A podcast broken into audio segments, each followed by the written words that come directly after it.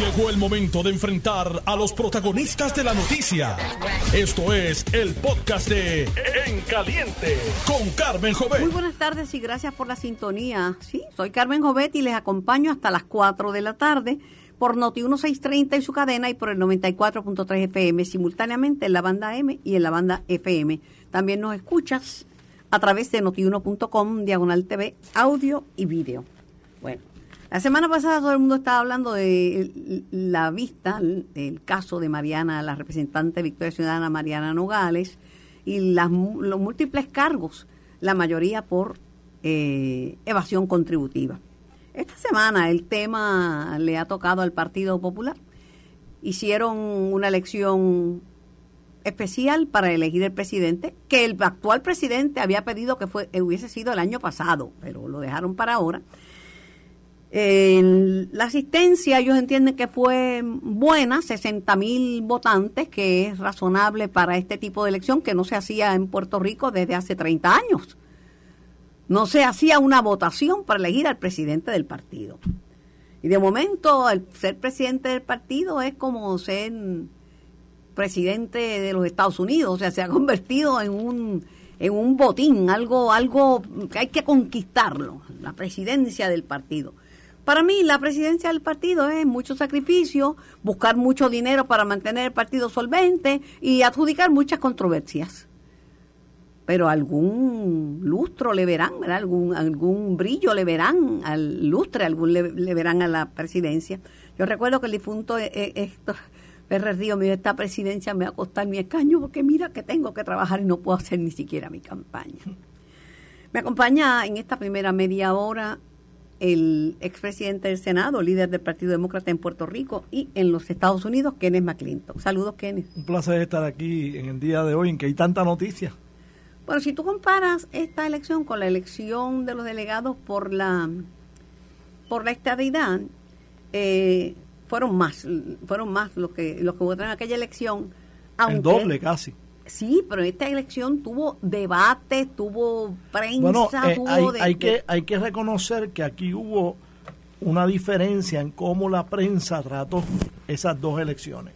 En el caso de la elección de los delegados congresionales, hubo un barrage de noticias negativas y de intentos de algunos medios de comunicación editorialmente de tratar de que la gente no fuera a votar porque esa votación no contaba para nada. Porque eran eh, unos cabilderos. Por eso, pero estaban dando toda clase de noticias negativas para que la gente no fuera a votar. Y fueron a votar casi 100 mil electores. Entonces, para esta votación, que es meramente para la presidencia del Partido Popular y donde estaba claro que no se iba a decidir ahí la candidatura a la gobernación, porque era evidente por los candidatos que estaban corriendo y por los candidatos que no estaban corriendo, que aquí no se iba a decidir la gobernación, pues era una campaña periodística motivando a la gente a ir a votar. Y el valor de ese free media excedía por mucho el valor de la publicidad paga, si es que hubo alguna publicidad paga por parte de los partidos, por parte del partido. Muy poquito, ¿sabes? Y entonces y a pesar de toda esa publicidad positiva versus la negativa en la otra votación, pues apenas fueron a votar la mitad de los electores que fueron a votar te, te lo voy a complicar. Ajá. 60 mil fueron los que sacó Ricky por nominación directa y era un solo uno solo de los delegados. Sí, eso es así. Por nominación directa eso sacó lo mismo. Eso es así. Así que eh, vemos que la situación del Partido Popular es desesperante. Ahora, no podemos eh, al estar eh, entreteniéndonos en cuánta gente fue a votar y, y que dos días más, 48 horas más tarde todavía no hay resultados y todo tipo de cosas, evitar hablar de las cosas que no se hicieron para esta votación. Y una de ellas fue que no se hicieron arreglos para usar las millonarias máquinas de escrutinio digital que existen en Puerto Rico y por el cual creo que se pagaron, creo que fueron treinta y pico de millones es que la comisión no Es que la Comisión Estatal de Elecciones no cubre, no paga esta elección. Excusa. ¿No la paga? Excusa. Bueno, pero no la va. Excusa. ¿De quién? ¿De la comisión? la comisión debería llegar a un arreglo. Pero no llegaron. Me dijeron que no. Bien, pero bueno, pero la capacidad la había para llegar a un arreglo de beneficio para todo el mundo, de decir que en toda elección financiada por lo, o, o coordinada por los partidos políticos o uno de los partidos políticos tendrán derecho a solicitar el uso de las máquinas. y te voy más lejos. Eso habría que y te voy más lejos. si la comisión quisiera ayudar de verdad, también dirían eh, que, que se pueden usar las máquinas, quizás pagando una, una cantidad módica por la reprogramación de las máquinas, que se puede usar para las elecciones del colegio de abogados, donde hay 14 mil abogados o 10 mil o lo que sea que estén inscritos ahí para elegir a los presidentes del colegio de abogados, que se puedan utilizar, que, se puedan utilizar en la universidad de pero es que no creo, todo se puede pero es que lo que pasa es que el contrato de dominio es con la comisión y yo no sé si, la comisión puede lo que contrato con dominio contratar con otros pues podrían hacerlo, es cuestión de sentarse a hablarlo. Y podrían, por ejemplo, cuando habrá una votación entre los estudiantes de la YUPI, o sea, si se van a ir a la huelga o no se van a ir a la huelga, como la YUPI no tiene manera de llevar a cabo eficientemente una votación entre 15 mil o 16 mil estudiantes en el recinto de Río Piedra, podrían alquilar. ¿Y si se daña una máquina o se rompe una de ellas, quién responde? ¿La pues, Comisión Estatal de Elecciones? Sí, lo hace. ¿Y sabe dónde sale el dinero? Ellos tienen 400 espacios de estacionamiento, literalmente al otro lado de la calle del Choliseo. Y ellos mantienen trancado su edificio multipiso de estacionamiento cada vez que hay un concierto. Ellos podrían abrir ese, ese, esa, eh, ese estacionamiento, podrían hacer un RFP, pasarle el estacionamiento esas noches a un operador, que ese operador pague 7 dólares y 50 centavos por cada uno de los 400 estacionamientos, y con eso podrían 750 por 400 sería eh, 2.8 millones. No, sería 3 mil dólares por noche. y, pon, Pero y ponte, y ponte que hayan 60 noches de conciertos al año, sería 180 mil pesos. Con eso la comisión podría hacer. La excusa que usan, ah, es que el parking realmente es de la autoridad de edificios públicos. Pues caramba, tú hablas con la autoridad de edificios públicos y dices, explícale al gobernador por qué tú no quieres dejar que esa propiedad genere el, parking es de la autoridad de edificios públicos. Está bien, pues explícale, autoridad de edificios públicos, al gobernador por qué tú no quieres dejar que la Comisión Estatal de Elecciones pueda recibir 180 mil dólares o que se dividan dos tercios, un tercio. Pero, Pero ¿por qué si hay una necesidad de parking en el Choliseo 60 noches del año? ¿Por qué si tú tienes el parking? ¿Por qué si tú pagaste decenas de millones de dólares por ese parking? No vas a monetizar ese, ese activo que tú tienes para ayudar a la ciudadanía. y lo mismo le digo, y lo mismo le digo al Departamento de Desarrollo Económico que tiene un parking ahí cercano, lo mismo le digo al municipio de San Juan que tiene un parking ahí cercano y tú podrías, posiblemente tienes ahí mil estacionamientos que están trancados en noches en que deberían estar disponibles. en el caso de la Comisión Estatal de Elecciones, eh, el reglamento dice que no cubren elecciones particulares de los partidos. Eso le toca a los partidos buscar los Ajá, ¿Y quién escribió el reglamento? Ellos escribieron el reglamento. Excusas, Carmen, excusas. Bueno, pero ahora mismo eh, Cosado Comer no puede cambiarlo y no puede decir lo voy a hacer y lo voy a cambiar y le voy a dar e-, estas pero pueden, Pero pueden hacer una moción y si no se aprueba por unanimidad, ¿sabes quién decide? Rosado Colomé.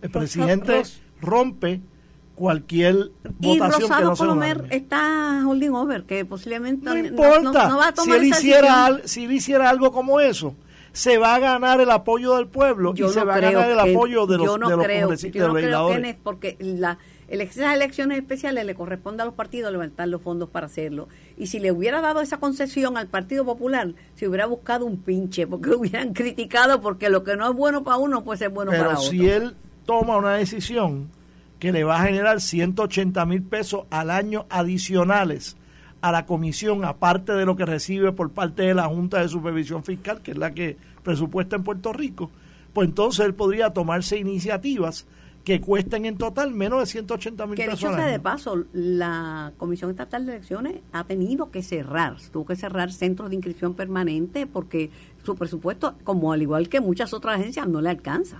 Pero la razón principal de ser de la Comisión Estatal de Elecciones es la de facilitar la expresión de la voluntad del pueblo.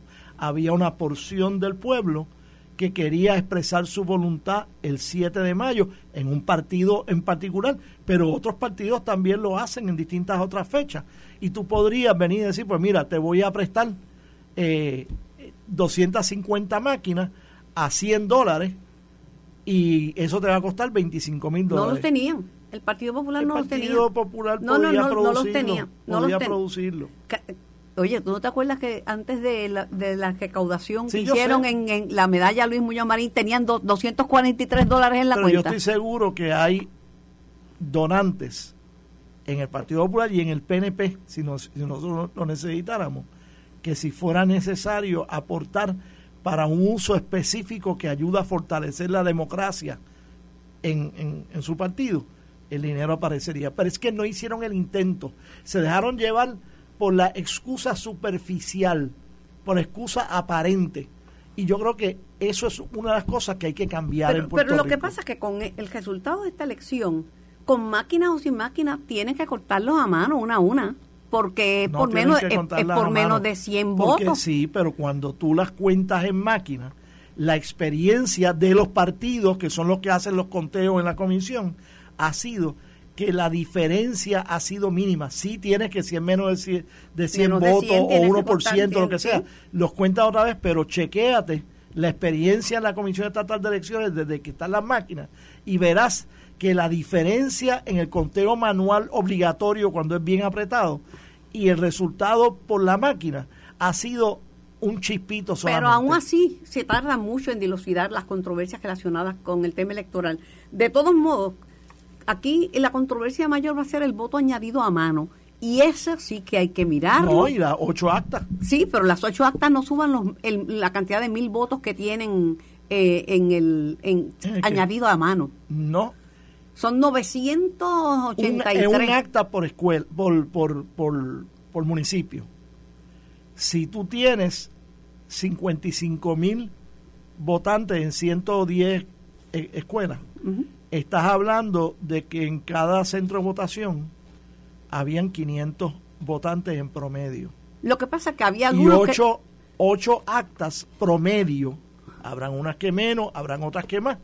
Pero ocho por un promedio de 500 por escuela y por municipio son 4 mil votos. Y 4 mil en mi librito es más que mil.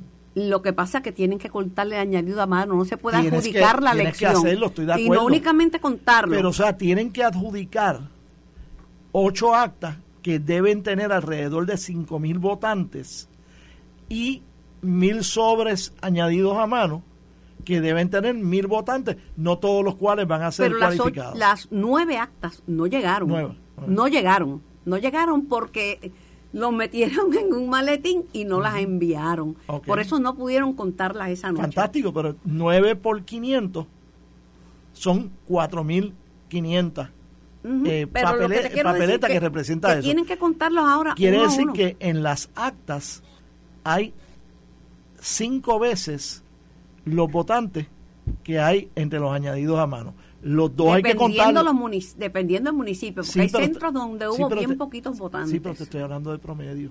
Ujú. Y el promedio te incluye donde hay bien poquito y donde hay Pero más los del municipios promedio. grandes sí enviaron sus actas. Parece que estos son de otros de municipios más Pues pequeños. ponte que sean 200 en vez de 500. pero ahora mismo y 200 por 9 son 1800, Pero una- que es el una- doble de mil. una elección por 20 votos, que es lo que por lo que Sí, decían sí. que estaba adelante, tienen por los dos. Estoy totalmente de acuerdo. Tienen que contarlo uno a uno y ya están diciendo hablando Pero la noche de la elección tuvieses tenido números más completos y más certeros, dejando afuera los añadidos a mano, pero hubiese tenido la totalidad de las actas, porque fíjate que las actas para entrar al sistema se entran al sistema desde el municipio donde están. Pero unánimemente los tres candidatos, Carmen Maldonado, aunque ya había concedido la derrota, eh, José Jesús Manuel Ortiz y Luis Javier Hernández le dijeron que no, que pararan, que no se contaran las actas en ese momento. Fue una decisión de los tres y el comisionado electoral que ahora está ya considerando que este es su último evento, porque se va de... Eso es un puesto de confianza. y si viene un presidente nuevo, pues del Partido Popular, que, que, nombre el que el presidente nuevo... No, y él no iba a contradecir un acuerdo. no, eso pasó. Estamos claros. Pero, pero, bueno... Pero yo lo que creo es que aquí definitivamente hubo errores de diseño, no meramente errores de ejecución operacionales aquí hubo errores de diseño, o sea, el sistema no se diseñó adecuadamente. Y yo creo que algo que debe surgir ahora en la opinión pública es que en todo evento electoral, interno u oficial, primaria o elecciones, donde quiera que tú vayas a contar más de mil votos, que sea obligatorio usar las máquinas que compramos por decenas de millones de dólares. Están alquiladas, el contrato es de alquiler. Está bien. ¿Y dónde están? Están allí, pero para... Están allí. pues si están allí, antes tú dices, mira, voy a usar 20 máquinas tuyas, ¿cuánto me va a costar? Pero antes de venir a usarlas, tiene que venir un técnico y, y seguro, programarlo. Seguro, seguro. Igual que allá, en los estados, que vienen y tienen una votación el primero de marzo y tienen entonces un runoff election el 22 de marzo, tres semanas más tarde, y reprograman las máquinas a Pero tiempo. Yo, me, remonto al primer planteamiento. Yo creo que, contrario a lo que yo esperaba, el poder de convocatoria de los candidatos no fue suficiente como para que la gente fuera masivamente a No tan solo de los candidatos, el poder de convocatoria de la prensa la prensa estuvo tratando de decir esta, esta votación es tan importante que no tan solo estamos haciendo debates radiales, estamos haciendo debates televisivos en prime time. O sea, eso envía un mensaje psicológico poderosísimo a los electores. Y los electores ignoraron a todos los canales de televisión, ignoraron a las estaciones de radio, y dijeron, para ustedes esto será importante para llenar un vacío, pero no es importante para nosotros pero, ir a votar. Ya la votación se dio. Sí, pero de la, tienes que aprender de las experiencias malas pasadas para que no ocurra que se dio en el futuro eh, de la misma pero manera ahora, que en el pasado. ahora mismo tienen otro problema. No, tienen muchos problemas. No, pero el Tienen uno que menciona Carmelo Río, que es que aquí hay la posibilidad de que el Partido Popular salga tercero en el futuro. Y uno dice, eh, eh, Carmelo está diciendo un absurdo. Sí, si Carmelo hubiese dicho eso dos semanas antes de las elecciones con respecto a San Juan, todos hubiésemos dicho que Carmelo se estaba fumando algo. ¿Y cuál fue el resultado? Que el Partido Popular quedó tercero, pero no tercero pegadito. Quedó tercero por mucho. Pero eh, con un margen tan cerrado, pues la mitad, el presidente que salga, el que gane, porque por un voto se gana, tiene que convencer a la otra mitad porque el 50% no le dio su respaldo. O sea, liderazgo está dividido y tiene que haber una magnanimidad, tanto de uno, del que gane como del que pierda, para poder unir esas facciones porque no tiene un mandato absoluto, ¿verdad? Ganar es ganar, aunque sea por un voto. No tiene, un, no tiene un mandato ni tan siquiera mínimo. O sea, cuando, cuando tú ganas tan estrechamente, pues, y lo vemos, por ejemplo, en el gobierno dividido que tenemos ahora. El Partido Popular no tiene un mandato legislativo en la legislatura, porque en el Senado sacó menos de la mitad más uno. Y tiene seis delegaciones y tiene cinco delegaciones y un y un que es una delegación de uno. seguro. Y este y el gobernador Pierluisi pues sí tiene el poder de la gobernación eso pero tampoco tan sólido porque pero no tiene no tiene un mandato como el que hubiese tenido si hubiese sacado Ahora vamos a, lo que te voy a plantear. Si esa es la situación, y me refiero al código electoral, el anterior lo derogaron. Puerto Rico no puede estar sin un código electoral y menos a un año de las elecciones. Bueno, Puerto Rico tiene ahora mismo un código electoral. No tiene el código electoral que quizás muchas personas querrían, pero recuerda que no se derogó el código anterior, sino que se le hicieron cambios significativos por enmienda, pero lo que no se enmendó se quedó igual. Pero, pero no lo quieren los partidos emergentes no quieren ese código, entonces tú ves bueno, los partidos emergentes no cuenta tanto, pues ellos entre todos no representan más que un tercio del electorado, pero lo importante... Pero tienen una voz, tienen una voz y se han expresado en contra, pero, sí, yo sé, pero, pero, tú tuviste, un, tú tuviste un gobierno compartido y te criticaban y te exigían, mira, es limitado lo que se puede hacer en un gobierno compartido. Ayer me decía en este mismo espacio el presidente José Luis Alma, me dice, Carmen, yo tengo que bregar con, con el gobernador y la delegación del PNP, porque ¿qué, ¿qué voy a hacer? quiso que fuera. Así fue que el pueblo quiso que, entonces eso se lo están tirando en contra, tú oyes a culpa de él, es culpa del pueblo. bueno, el pueblo nunca se equivoca. El, Toñito Cruz le dice, mira, este Edwin Mundo, te felicito te entregaron las elecciones del 2024 los comisionados electorales del Partido Popular. Oye, eso es una... Bueno, no, lo que pasa es que la Comisión Estatal de Elecciones tiene una mayoría de dos terceras partes eh, electoralmente de PNP y populares, así que ellos tienen que conversar y tratar de llegar a entendidos para que el sistema pueda funcionar y seguir adelante. Así que Rosado Colomer dice que, se den eh, prisa al asunto porque él es juez eh, de instancia, pero se le vence ya mismo. El mes que viene se le vence su, su término. Él fue nominado al apelativo. Este, ahora ha sido nominado al apelativo. Ah, sí, por el gobernador de Puerto Rico y él le dio las gracias, pero él dice, si quieren que yo me quede, porque como dice la ley ahora es un juez de instancia el que tiene que ser el presidente. Sí este, si quieren que yo me queden, tiene que hacerlo pronto. Y la verdad es que el pueblo, aquellos del pueblo que creen que debe ser un juez, les importa un divino. Si es un juez de instancia o un juez apelativo. La inmensa mayoría de la gente no está seguro cuál es la diferencia. Entienden que las, los requisitos para lo uno y para lo otro, fuera de años de servicio y eso, son los mismos es poder tomar decisiones objetivamente, conocer bien el derecho. Un punto, tienes un punto, pero la ley es la ley, nadie puede obrar no, fuera no, de la estoy de acuerdo con Rosado Colomera ahí. y, creo que eso se debe cambiar, pero no creo que eso se debe cambiar como un proyecto omnibus. Tú puedes aprobar una ley que diga, se elimina la palabra de primera instancia y se queda juez. ¿Alguien tiene objeción a eso? ¿Por qué tienes objeción a eso?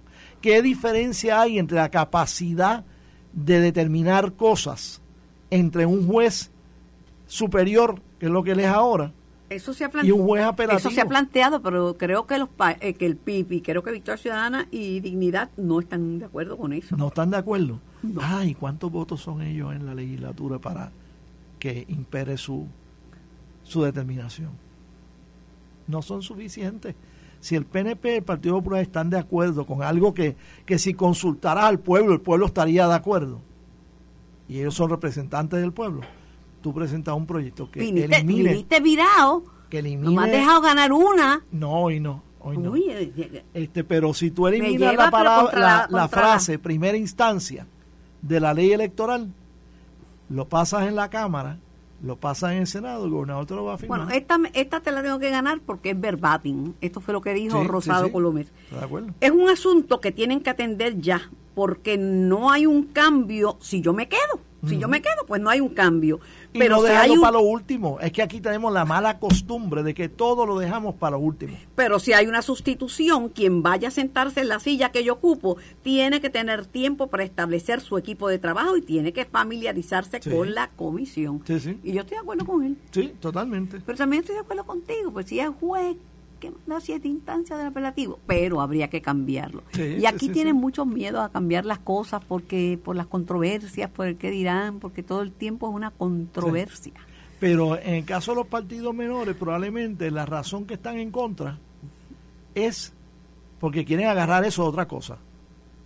O sea, es como los republicanos en el, en el Congreso, que no quieren aumentar el límite de la deuda, a menos que se recorte esto, que se recorte lo otro. O sea, ellos saben que hay que aumentar el límite de la deuda, pero quieren agarrarse de eso para, para presentar un ransom note. Voy a ir a la pausa, pero también es porque ellos estaban hablando de cambios más sustantivos, como un referendo revocatorio, una segunda vuelta, otros cambios. Pues por eso, que no tiene nada que ver, que no se hacen que no tiene nada que ver con cuál es el título qué tipo de juez es la persona que presida. pero pueden atarlo porque como no se atendieron esas cosas y no se ha presentado una enmienda constitucional para resolver esos grandes problemas de que no haya una, segunda pero es una solicitud media extorsión.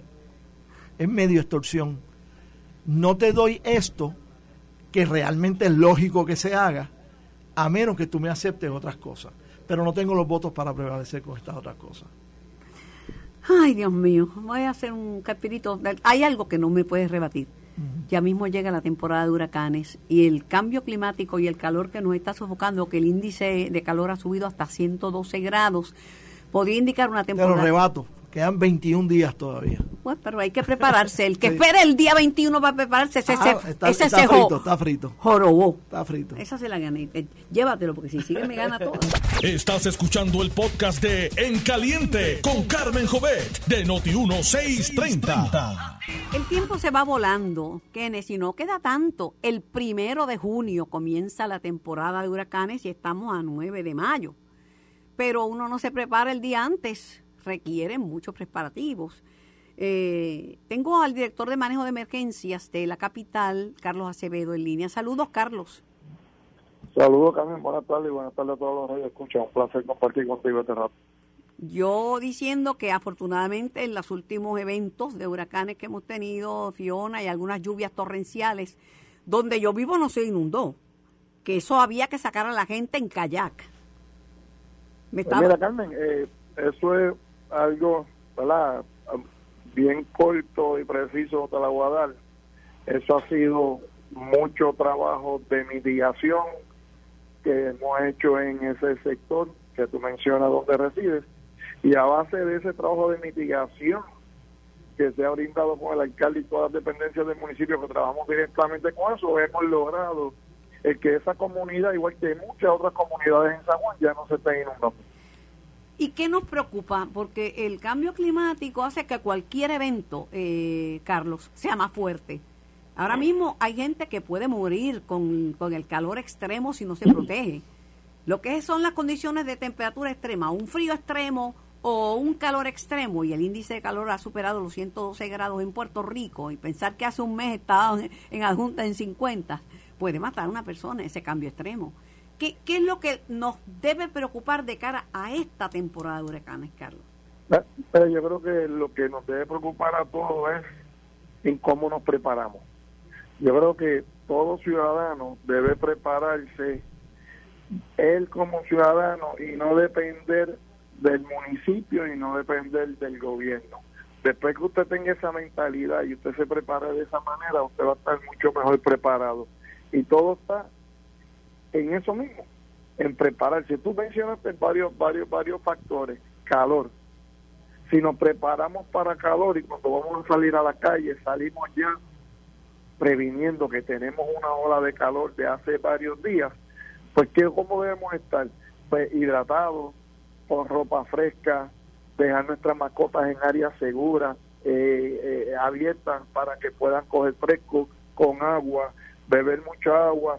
O sea, nos preparamos para eso. Tenemos una temporada de huracanes, con una temporada de huracanes que va a ser bastante regular por lo que dicen eh, los expertos, pues nosotros nos preparamos para continuar mitigando, porque esta sequía que traemos, esta ola de calor que llevamos, nos causa un efecto que si la próxima semana tenemos un efecto de lluvia, nos va a tumbar las hojas de los árboles y nos va a tapar las alcantarillas. Así que nosotros, nos tiene que, nosotros tenemos que pensar adelantado en mantener las áreas limpias para cuando llueva no entonces tener esa inundación. Así que todo esto es planificación, mitigación, estar sobre todo constantemente en ese tipo de trabajo. que, uno piensa, ¿verdad?, en inundaciones y uno piensa acerca de los ríos, por ahora que va a haber un, proyecto de manejo de riesgo de inundaciones del río Culebrinas, pero ¿y qué tal la calle Wilson, donde una inundación arrastró la, el aguagua de mi hija que tuvieron que rescatar, la, la, rescatistas, romper la guagua, romper los cristales para sacarla, porque, si, eh, porque se la llevó la corriente? En 6 pulgadas se puede llevar un, automóvil, una 6 pulgadas de agua son suficientes para, que la corriente te arrastre. Con 2 pulgadas de agua, cualquier radio, cualquier vehículo pierde su estabilidad y puede ser arrastrado por una corriente de agua. Así que cualquier efecto es peligroso, por eso se recomienda a los ciudadanos que cuando hay un cuerpo de agua fuera de su cauce, no lo cruce, porque no importa por más bajo que esté, el vehículo pierde su estabilidad. Pregunto, este todavía la gente puede eh, eh, eh, inscribirse, gente que tiene necesidades especiales, como aquel programa que ustedes anunciaron de San Juan va por ti. Mira, Carmen, sí, nosotros en San Juan continuamos la preparación de la preparación de, de, huracanes durante todo el año.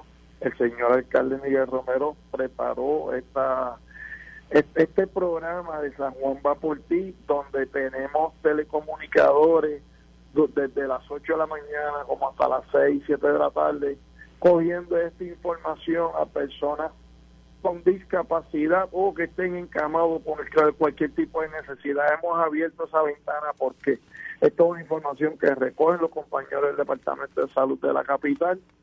Se, se, se estudia, se analiza, lo que es encamado pasa a una lista aparte, otro tipo de paciente que tengamos pasa a otro tipo de lista. ¿Por qué? Porque nosotros estamos marcando estas propiedades en área de un sistema de GIS, porque cuando venimos a, una, a un huracán, nuestro plan de emergencia está puesto por cronología, desde 120 horas a la hora cero, que sería el impacto, y de 0 a 120. Ya nosotros tenemos que desde las 96 horas nosotros comenzamos a llamar a estas personas que son encamadas según el registro que tenemos. Entonces comenzamos la coordinación, porque yo puedo ser encamado, pero yo me voy a ir a casa de mi hijo. Pues comenzamos entonces a hacer esas llamadas de cuando el hijo lo va a recoger para asegurarnos que ese paciente no está en su casa. Entonces, personas que van a ser movidas y se va a llevar a un refugio especializado que tiene el municipio de San Juan para personas encamadas, donde tenemos generador eléctrico, tenemos médicos, tenemos enfermeras y recibe ese tratamiento directo, pues entonces Emergencias Médicas de San Juan lo recoge en su hogar, lo lleva al refugio para personas encamadas para que pase la emergencia. O sea, todo este proceso ya nosotros lo tenemos dentro de nuestros planes de emergencia, las listas de personas que nosotros tenemos que recoger, los que se van con su familia, los que tienen generador, los que no tienen generador. Y te voy a llevar más allá. El señor alcalde lleva ya aproximadamente tres o cuatro meses repartiendo unos unas plantas eléctricas solares para personas con necesidades y el mismo alcalde con el Departamento de Desarrollo eh, Comunitario lo está llevando a la residencia, le están haciendo las conexiones porque eso nos alivia a nosotros de tener que recurrir a ayudar a estas personas cuando ya los estamos preparando desde mucho antes de un evento atmosférico o, un apagón o cualquier efecto una última, Una última pregunta, ¿qué hacemos con la gente que rehúsa abandonar su hogar aunque corra peligro la persona y aunque corra peligro un rescatista? Pues mira, gracias a Dios eso, por lo menos en San Juan se ha minimizado. Antes muchas personas no querían salir de los hogares porque en los refugios no se permitían mascotas. Ahora en los refugios sí se permiten mascotas y un área separada para esto, para, para las mascotas de los ciudadanos. Cuando la persona está dentro de su dentro de su capacidad mental, ¿verdad? Y no tiene ningún tipo de discapacidad y está en una, edad mediana, pues no hay una ley que me obligue a poderlo sacar, pero si hay menores en, la residencia o si son personas envejecientes, sí existe una ley que nos permite removerlo eh, de, esos hogares. Ahora, sí continuamos con el problema de este ciudadano común que no quiere salir de su hogar y entonces eso sí pone en peligro no solamente al ciudadano, como muy bien tú continúa poniendo en riesgo a, nuestros rescatadores, que son esa primera línea de respuesta y son los responsables de sacar a esa persona en un momento de emergencia. Gracias, Carlos Acevedo, director de manejo de emergencia de la capital. Ya por lo menos ya no se inunda el, área donde vivo, que había que salir en kayak. Y ya estoy preparándome porque el primero de junio comienza la temporada. Y es como los Reyes Magos, pues, todos los años. Gracias, Carlos. antes, antes de finalizar, bien rapidito, todos ciudadanos de San Juan que deseen una charla de qué hacer antes, durante y después de un evento de lluvia, igualmente que los CERT, los Community Emergency Response Team, pueden llamar al 787-480.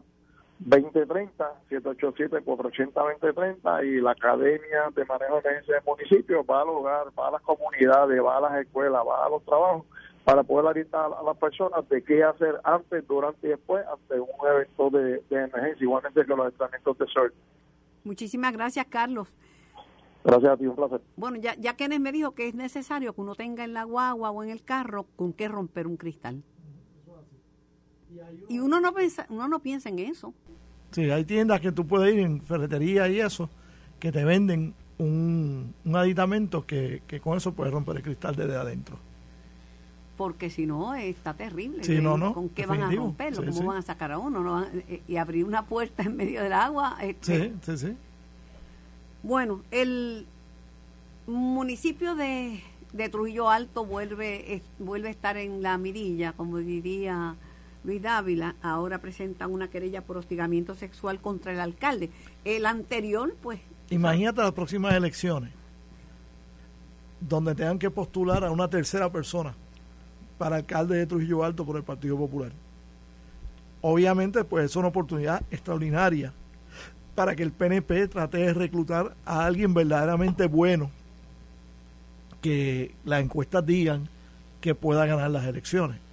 Este, pero que sea bueno no tan solo como candidato, que a diferencia de lo que ha pasado ahí ya, que ya han tenido la convicción de un alcalde, la convicción de un vicealcalde, eh, y ahora con el nuevo alcalde teniendo problemas legales este, y obviamente pues le asiste la, presunción de inocencia como ciudadano, eh, no como político. Este, pues el Partido Popular va a tener que buscar una tercera persona. El PNP debe buscar un buen candidato que, pueda, que pueda ganar. Este, y una oportunidad extraordinaria, pero estamos viendo en, múltiples municipios. O sea, el Partido Popular no tiene a, a nadie en San Juan que más de dos años pasado el inicio del cuatrenio se esté proyectando como un potencial candidato a alcalde por el Partido Popular en San Juan, donde llegaron terceros en las pasadas Pero elecciones. Victoria Ciudadana sí tiene uno y el PIB ya tienen a Manuel Natal. Sí, pues este tienes entonces eh, en Bayamón están en una situación similar. Pero en Bayamón lo dan siempre por perdido, al igual que, que el PNP da a Carolina por perdido. Y Guainabo este, en Mayagüez el Partido Popular tiene un problema en cuanto a, quién van a postular para la, alcaldía. Este, o sea, hay un sinnúmero de municipios grandes que en Ponce, que el Partido Popular va a tener problemas postulando, y ahora, pues entonces, esta ausencia casi total de movilización, donde movilizaron una décima parte de lo que movilizó el PNP en, en la elección del delegado, de los delegados congresionales. Este, o sea, esto está bien feito. De hecho, hay sillas musicales en el Senado porque la senadora Gretchen Howe se fue para la Cámara. Y eso hay que analizarlo también. aunque, aunque, y esto yo no debería decirlo como expresidente del Senado. Pero dice que ella tiene muchos muchos fans en, el, en, su, en, su, en su lugar de residencia y por eso es que le convenía más la Cámara. Eh, yo no creo que esa sea la razón. Yo creo que la senadora Gretchen Howe, que la reconozco como una mujer y una política bien inteligente, se ha percatado que las posibilidades de retener el escaño cameral en las elecciones del 2024 son más altas que las de retener el escaño senatorial del distrito senatorial. Porque muchos distritos senatoriales se van con la corriente de la elección general mientras que un distrito eh, representativo es una jurisdicción más localista y tienes entonces y ella tiene muchos fans en esa y tiene muchos fans y además eh, Calley es un municipio popular. Y ella fue ayudante del de alcalde, además fue de la asociación de alcaldes. Sí, no, y que la mencionan como una potencial alcaldesa. También. El día que, que el alcalde se retire. Y ella yo creo que se ha dado cuenta que las posibilidades de que el Partido Popular gane las elecciones no son muy buenas y que por tal razón el escaño representativo le garantiza más una potencial reelección. No está seguro, el PNP puede ganar el escaño, pero hay una mayor posibilidad que el de ganar el escaño senatorial. Y a que no sabes quién está evaluando la posibilidad de llenar la vacante que deja Gretchen Howe.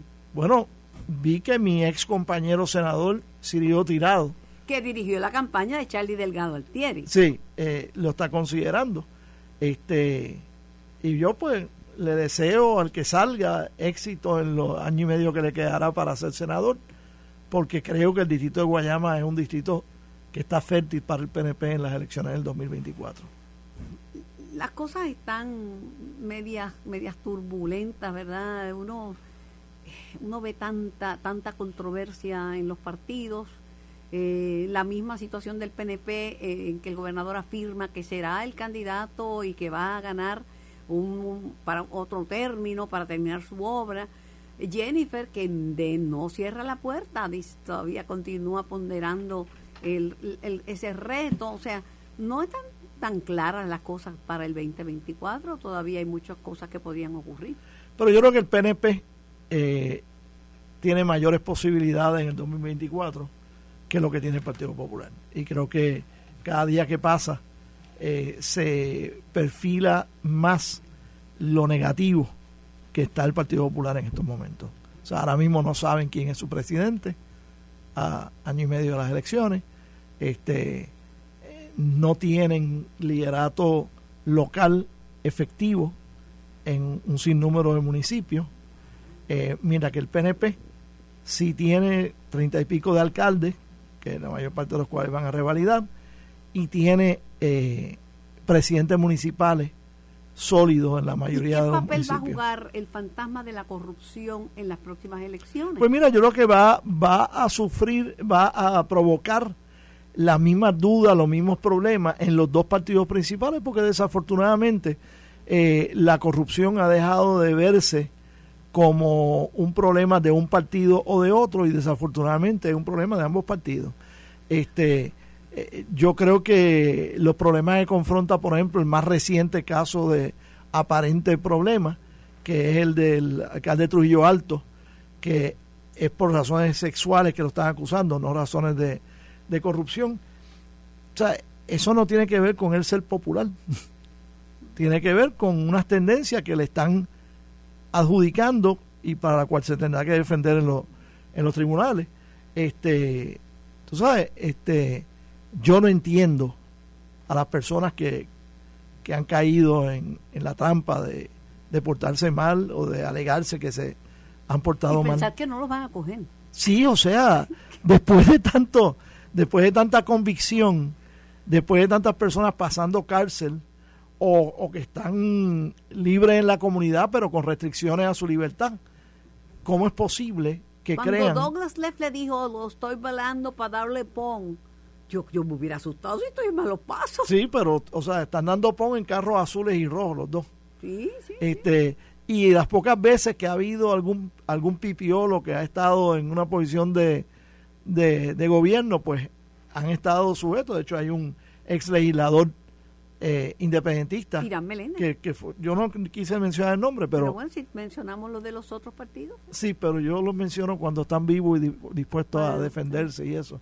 Este, no, pero los hechos ocurrieron. Pero ocurrieron. o sea, lo que demuestra que ningún partido está exento de esto. De hecho, dentro del Partido Independentista, porque ha habido también unas alegaciones que nunca han llegado a investigaciones oficiales. pero... este, este caso de Mariana Nogales, que este, esta semana es noticia del Partido Popular, pero la semana que viene vuelve a la pensión pública, el caso de Mariana Nogales, ¿le hace daño a Victoria Ciudadana o que han podido capear de No, yo, yo creo que le hace daño y creo que la manera en que Manuel Natal y el liderato de Victoria Ciudadana, con excepción de Anaíma Rivera Lacén, de Anaíma Rivera Lacén y de y de. José Bernardo Márquez. Ah, de, de Betito, sí. Este, y aún Bernabe ha sido un poquito cuidadoso en algunas de sus palabras, pero Ana, Ana Irma Rivera Lacén se comportó como una verdadera abogada eh, imparcial que le desea lo mejor